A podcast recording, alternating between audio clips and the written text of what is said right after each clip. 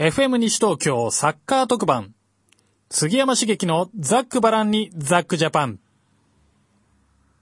今日は昨日行われました日本代表対ブラジル代表の一戦。こちらの一戦を杉山茂樹がザックバランに語り尽くします。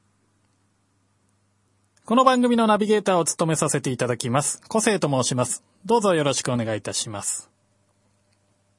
それでは杉山茂樹さんのプロフィールご紹介させていただきます。杉山茂樹さんはフリーのスポーツライターとして取材活動をスタートさせ、日本代表やヨーロッパサッカーについて数々のスポーツ紙に執筆されています。サッカーらしさ、サッカーっぽさを追求しておりまして、サッカーをエンターテインメントとして昇華させていくことを目指していらっしゃいます。相性はもちろん、サッカー番長ですよね。主な著書には、同廃校再び、PHP 研究所、4231、サッカーを戦術から理解する、公文写真書、日本サッカー現場検証、あのゼロトップを読み解く、そして日本サッカー偏差値52、いずれも実業の日本社、その他にも多数ございます。中でも4231は私たちの教科書的な書籍としてあまりにも有名なものとなっています。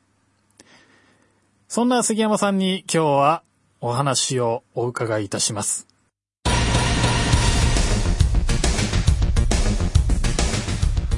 ポーランドと電話でつなぐ杉山茂樹のザックバランにザックジャパンえー、それでは、ポーランドと電話でつないでみましょう。杉山さん。どうも、こんばんは。おはようございます。どうも、お疲れ様です。い体調の方は大丈夫ですか？え、ちょっと寒いですけどね。なんか、若干うっかりしてると風邪ひきそうな感じで。ああ、やっぱそうですよね。はいえー取材お疲れ様でした。です。えー早速なんですけれども、はい。えーブラジル戦0対4ということで、まあ、完敗だったわけなんですけれども、まあ、こちらの、まあ、大敗という形にはなりましたが、一体何が起きたんでしょうかね？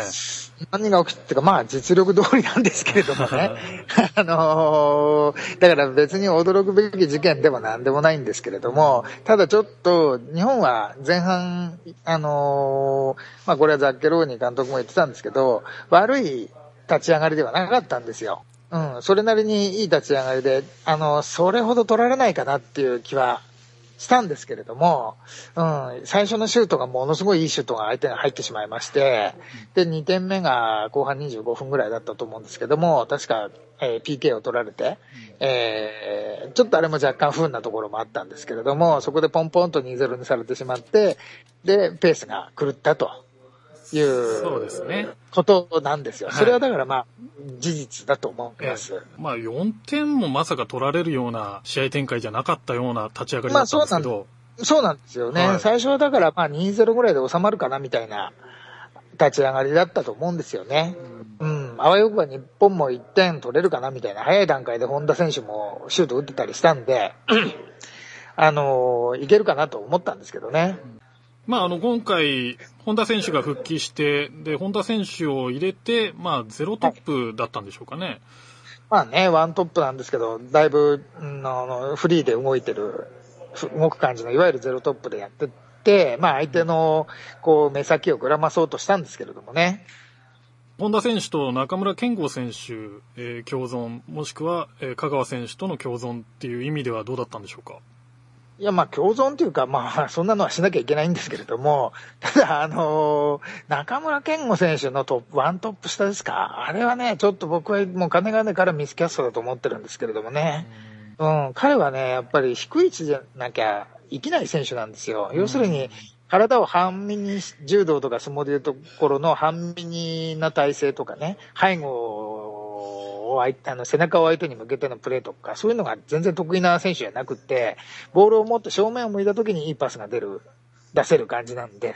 えーそういう意味じゃ低い位置で、それこそ遠藤選手あたりのプレー、あの、ポジションでプレーするのが彼にとってのベストなんですよ。だから高すぎですよね、やっぱり。うん。で、彼には、あの、本田選手がゼロトップなんですけれども、そうすると、みんなで点を取らなきゃいけなくなるわけじゃないですか。そうすると、中村健吾選手には、まあ、シュート力がないので、パッサーなので、あの、得点力が、ちょっと、本田選手が本当にフル回転しないと生まれないみたいな状態になってましたよね。うん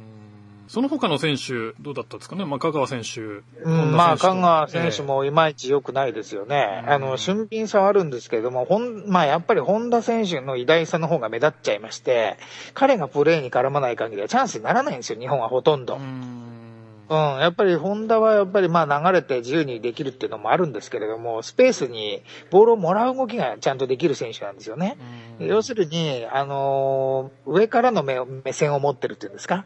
ピッチの真上に目線があるっていうか、要するに今どこがチャンスなのか、どこに空きが、空きスペースがあるのかっていうので、えーそこに走り込める、そこにポジションを構えられる選手なんですよ。なんで、ボールを自分で持っても結構いけるんですけれども、あの、そういうクレバーさもあるんですが、香川選手とか清武選手にはそれがちょっとないんですよね。自分がボール持ってる時はいいんですけれども、えーあの、いいっていうか、ボールを自分の手元にボール、あ足元にボールがある時にはなんかししようかなっていうんですけど、ない時にの動きがいまいち、ポジショニングとか、走り込みとか、ええうん。ホンダに比べるとかなり落ちますよね、やっぱりね。うんなるほど。だからチャンスが膨らんでいかないんですよねう。んなんか裏に抜ける動きみたいなそういうところがあまり見られなかったような気がするまあ、んですけど裏というかね、空いてるところですよね。うん裏ってなかなかないんですけれども、うんあの、要するに、サイドに流れ方も中途半端ですし、パスが出ない、なんとなく開いてるのか、そな何してるのか、いまいちよくわからないみたいな、中途半端なんですよね、すべて。だから、パスが出にくいところにいますよね。うん。まあスペースを活用する動きが少なかったかなと。も、うん、それだけじゃなく、あえ。えとまあ他の選手、うん、まあ長谷部選手は第一戦よりだいぶ良かったんですけれども、遠藤選手になると今度は、あの、相手ボールの時間が今度長くなってる試合じゃないですか。相手が強いじゃないですか。そうすると、ボールを奪う力っていうのが問われてくるんですけれども、それが全く発揮できないかったですよねっていうか、まあもともとそういうタイプではなくて、遠藤選手も中村健吾選手みたいにパッサーなんで、うん。あの相手が弱ければいいんですけれども、相手が強いとボールを奪うという作業がまず求められるんですけど、そこのパワフルさが全くないので、ひ弱に見えちゃいますよね。うんええで、両サイドバックの内田選手もやっぱりもう起点に全くなれなかったですし、ええまあ、長友選手はやっぱりまあインテルでやってるっていう自負もあるので、まあ、本田選手の次ぐらいに、まあ、あの、勇敢にできたかなっていう気はしますけれども、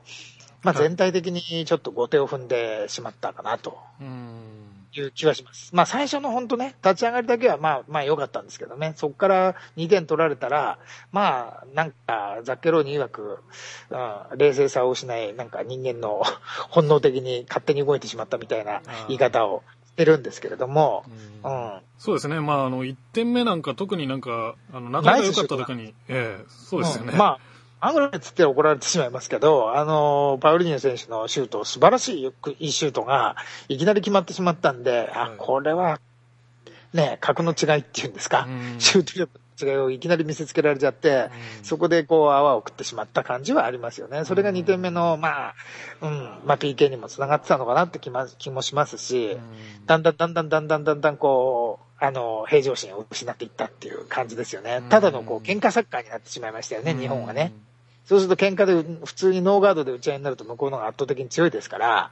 それは避けたかったんですけど、そうなってしまいましたよね。で、4点でよく済んだって感じですよね。まあ、日本も1点ぐらい入れてもおかしくないかなってところもあったんですけど、まあ、それを言うならあと3点取られてもしげなかったみたいなところがありましたんで、うん。まあ、よく0-4で済んだなっていうのが正直なところですね。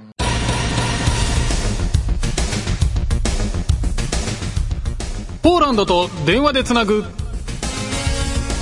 杉山茂樹のザックバランにザックジャパン。じゃあそのディフェンス陣なんですけれども、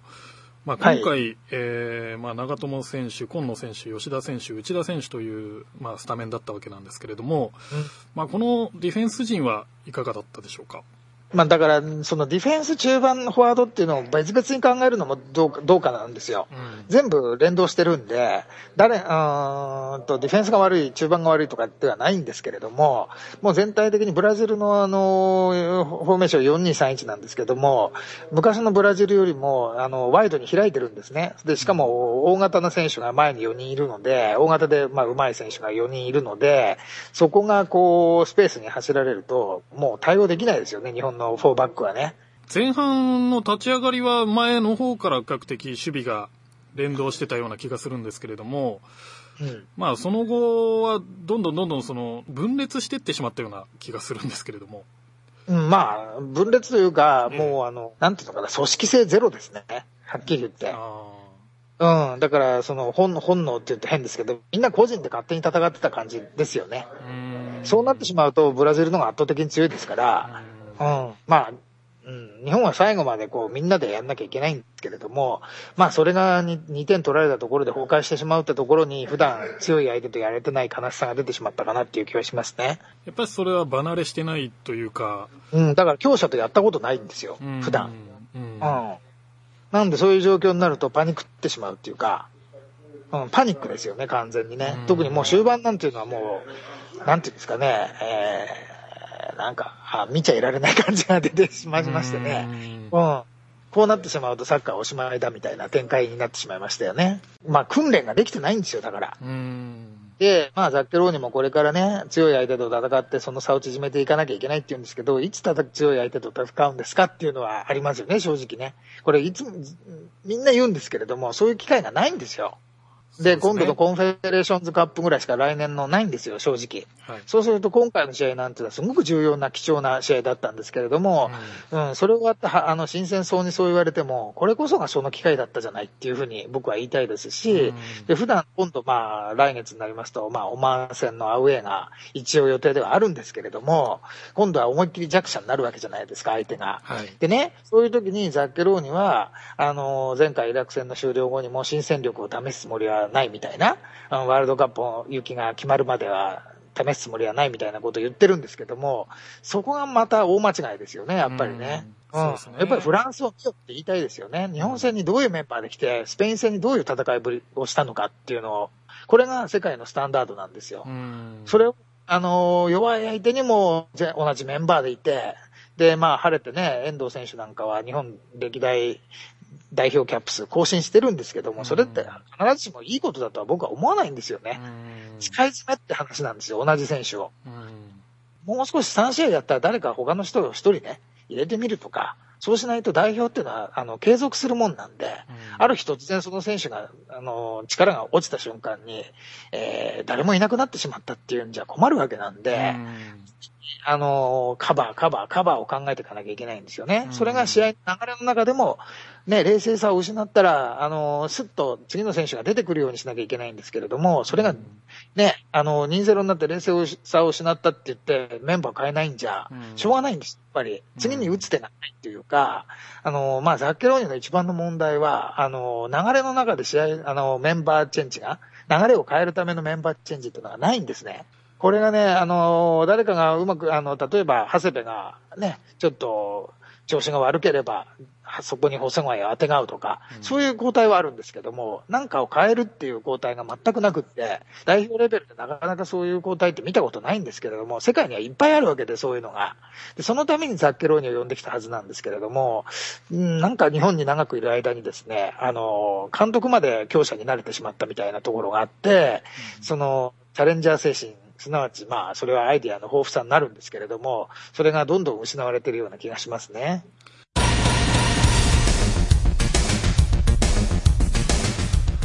ポーランドと電話でつなぐ杉山茂樹のザックバランにザックジャパン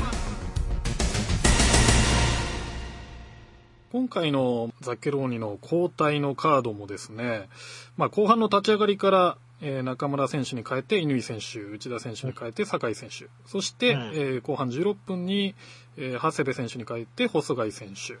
ではい。終盤ですね、宮市とね、はい。栗原選手。えー栗原選手ってのを入れてるんですけど、はい。まあ、特に一番最後の交代っていうのは何なんですかって言いたくなりますよね。あれ、時間稼ぎの交代なんですよ、90分に入れるってことは。はい。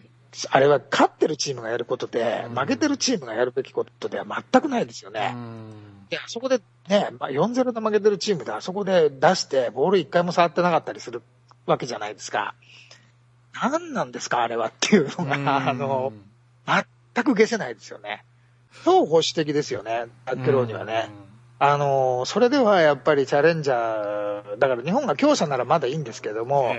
日本はやっぱり、その、うまくいかなかったら、あの手この手を、あの、繰り出さなきゃいけないわけじゃないですかえ。うん。それがチャレンジャーの立ち位置だと思うんですけれども、そんな間際に交代してどうするんですかっていう、終了間際にね。うん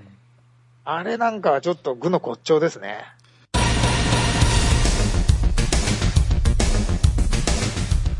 ポーランドと電話でつなぐ杉山茂樹のザックバランにザックジャパン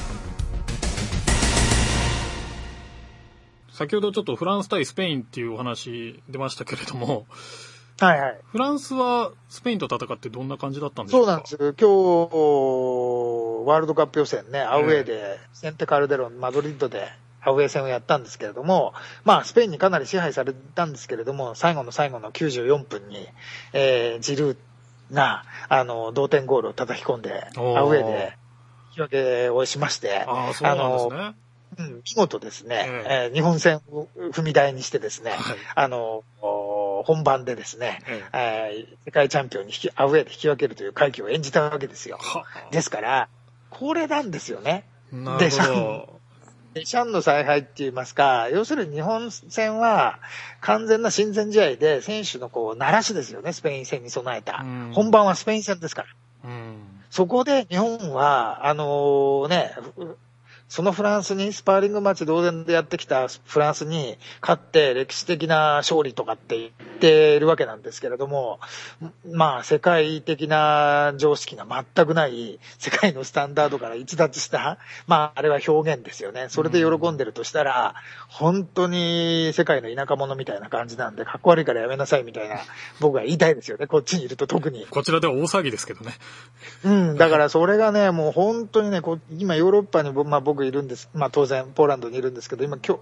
同じ日にね、世界か、あの、ヨーロッパの各地でヨーロッパ予選が一斉に行われてるじゃないですか。はいで、いろんな速報がどんどんどんどん入ってきたりして、うんテレビも見てると賑やかなんですよね。うんで、世界の情勢、手に取るようにわかるんですよ。はいそうした中ね、いて、その、フランス戦とか、あの、ブラジル戦にしか目がいかない日本うんっていうのが、うん、あの、本当に悲しい環境にあるなと思います。そうですねまあ報道されるのはもう日本戦ばかりですよねそうなんですよ。はいうん、だからこちらもね、あのーそうなん、なんそれは自国の話で終始するんですけど、テレビのチャンネルをひねれば、まあヨーロッパ大陸なんであちこちの国の放送が入ってくるわけですよ。それでサテライトもあるわけですから、まあ国境がないわけですよ、テレビに。うんで日本の場合は、はいあのーまあ新聞もそうですよね、インターナショナルなんですよ、感覚的に。うんそれが日本の場合は日本の話しかしないんで、結局日本代表だけ見て、その、るわけですよ。うん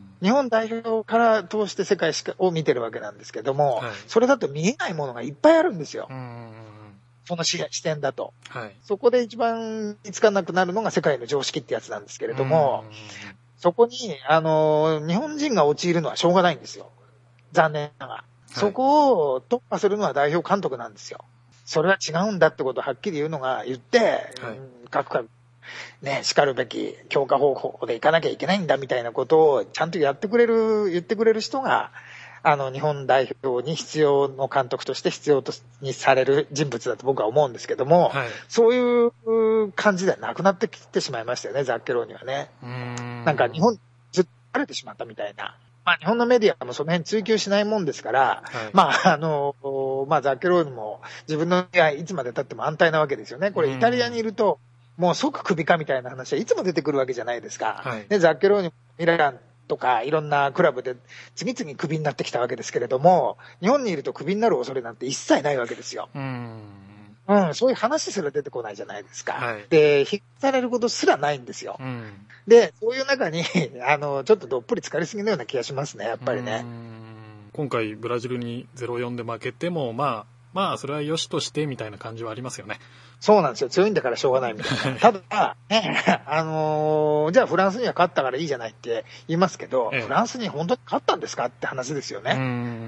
うん。それはあのフランスには勝つんですけど、このフランスには勝ちませんよっていうね。うん今日、あの、スペインと対戦したフランスはすごく強かったですよ。だから多分、このフランスと日本が戦ったら3-0は硬いなっていう感じのプレーをフランスは見せましたからね。ああ、やっぱりそうなんですね。それでフランスには1対0で勝ったから次も接戦だなんて思ってたら大間違いですからうん。うんうんやっぱし、まあ、本番と練習試合とみたいなところの違いっていうのは大きいってことですね。やっぱり日本はね、あの、絶対負けられない戦いで、うん、国親善マッチも A 代表、A マッチと称してですね、思いっきりなんか真剣あの真剣にやるんですけども、外国はやっぱりメリハリがちゃんとついてますよね。うんうんで、基本的に2014年が本番ですから、うんそこで結果が出なかったらなんてことないわけですから、うん。で、予選も、その延長上、予選の延長上にそれがあるわけですけども、そこの中での親善マッチなんですよ。うんはい。うん。で、日本はもう、親善マッチなのか、本番のワールドカップ予選なのか、どこが重要でどこが重要じゃないのかなんていう区別が、まあ環境的な問題がすごくあるんですけども、区別がつきにくいんですね、やっぱりね。はいみんな一緒くたに試合やっちゃうんですけど、うんそこのところにを出していくのが本場の情勢をよく知っている。だからなぜ日本人監督じゃなくて外国人監督じゃなきゃいけないかって話なんですよ。うん世界と戦う時にその常識を持ってるか持ってないかがもうえらい違いなんですけれども、日本人監督はね、やっぱり環境的に無理なんですよ、その感覚は。うん。やっぱりそれを備えてるのは外国人監督になるんですけれども、はい。それで高額、高いお金を払ってね、うんあの、招いてるわけですよ。そこにすごくお金、価値を感じて出してるはずだと思うんですよ。うんなんか無駄じゃないかみたいな、これだったら日本、いいんじゃないかみたいな、うん、感じすらしてしまいますよね。うん。まあ、世界のスタンダードっていうやつがないですよね、やっぱりね。オシムはやっぱりそれありましたよ。うん。だから彼はまあ途中でね、あの、倒れてしまいましたけど、彼の発言を聞いてると、あ、この方はインターナショナルな感覚を持っているなっていうのはもう、一目瞭然で最後までそれをちょっと貫きましたからね。だから、よく見えるわけなんですけれども、そこでね、オシムの言葉っていう、ほね、あの、本が出るくらいですから。出てますよね。ね、はい出るぐらいですからね。はい。はい。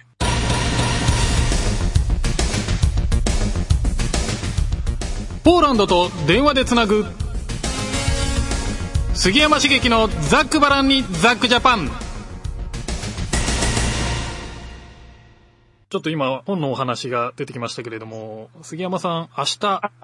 新刊が発売されますねそういえば、そうです。ありがとうございます。えー日本サッカー MF 論ですよね。はい。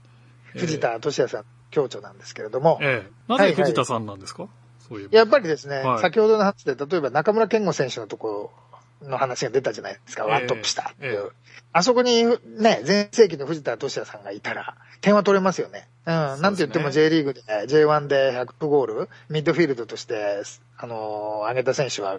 彼しかいないわけで、ええそういう意味でですね、ミッドフィールドなんですけども、得点が狙える。はい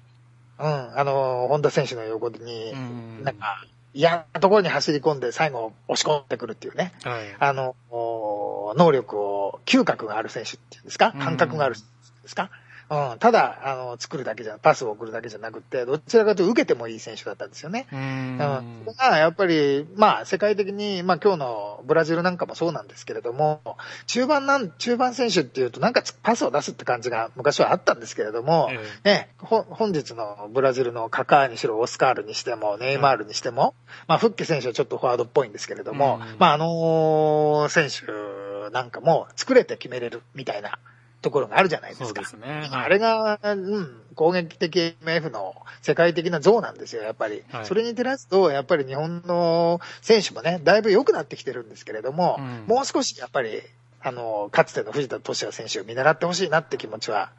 ありますよね。まあそういう気持ちもあって、ええうん。おまあ協調ご一緒させてもらったんですけれども、うんそうですねあの藤田俊也さんのその選手目線と杉山さんのライター目線が、まあ、合わせて見れるということでそうですね非常。に面白い内容ですよね。彼これねの感覚的な部分とね、はいまあ僕の、まあなんか上から目線っていうんですか、あの、あの、き記者、まあいろんな意味での上から目線ですけれども、はいあの、まあスタンドの上から見てる目線と、そうですねえー下でやってる選手の言い分と、はい、はい、その両極端が、ええこう、楽しめる、もし思います。はい。えー日本サッカー MF 論明日発売なんでね、ぜひ皆さんもお買い求めいただければと思います。よろしくお願いいたします。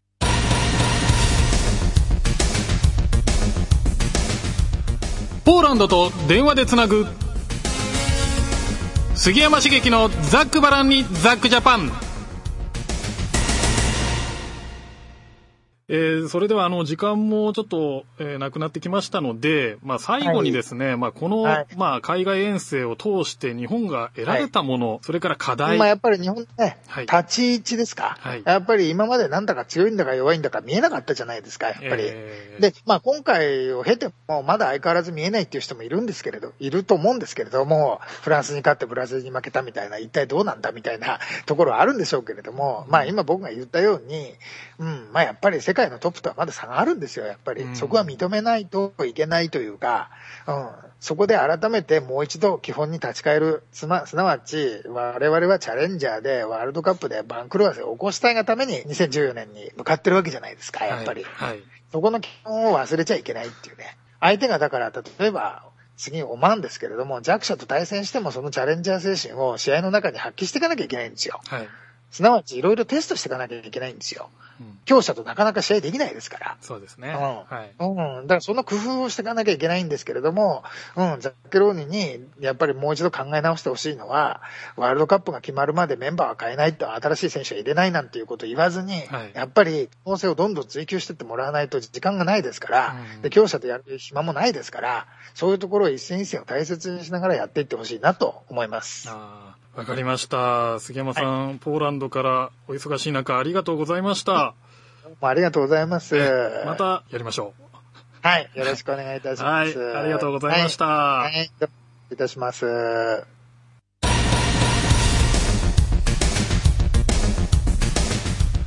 ポーランドと電話でつなぐ杉山茂樹のザックバランにザックジャパン。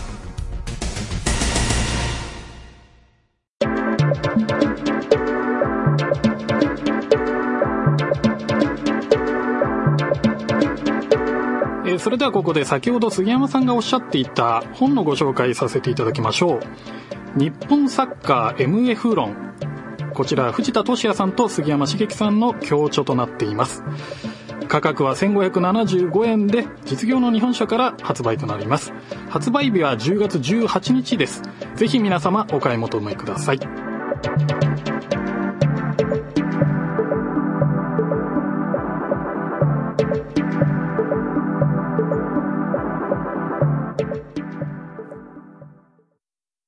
FM 西東京サッカー特番。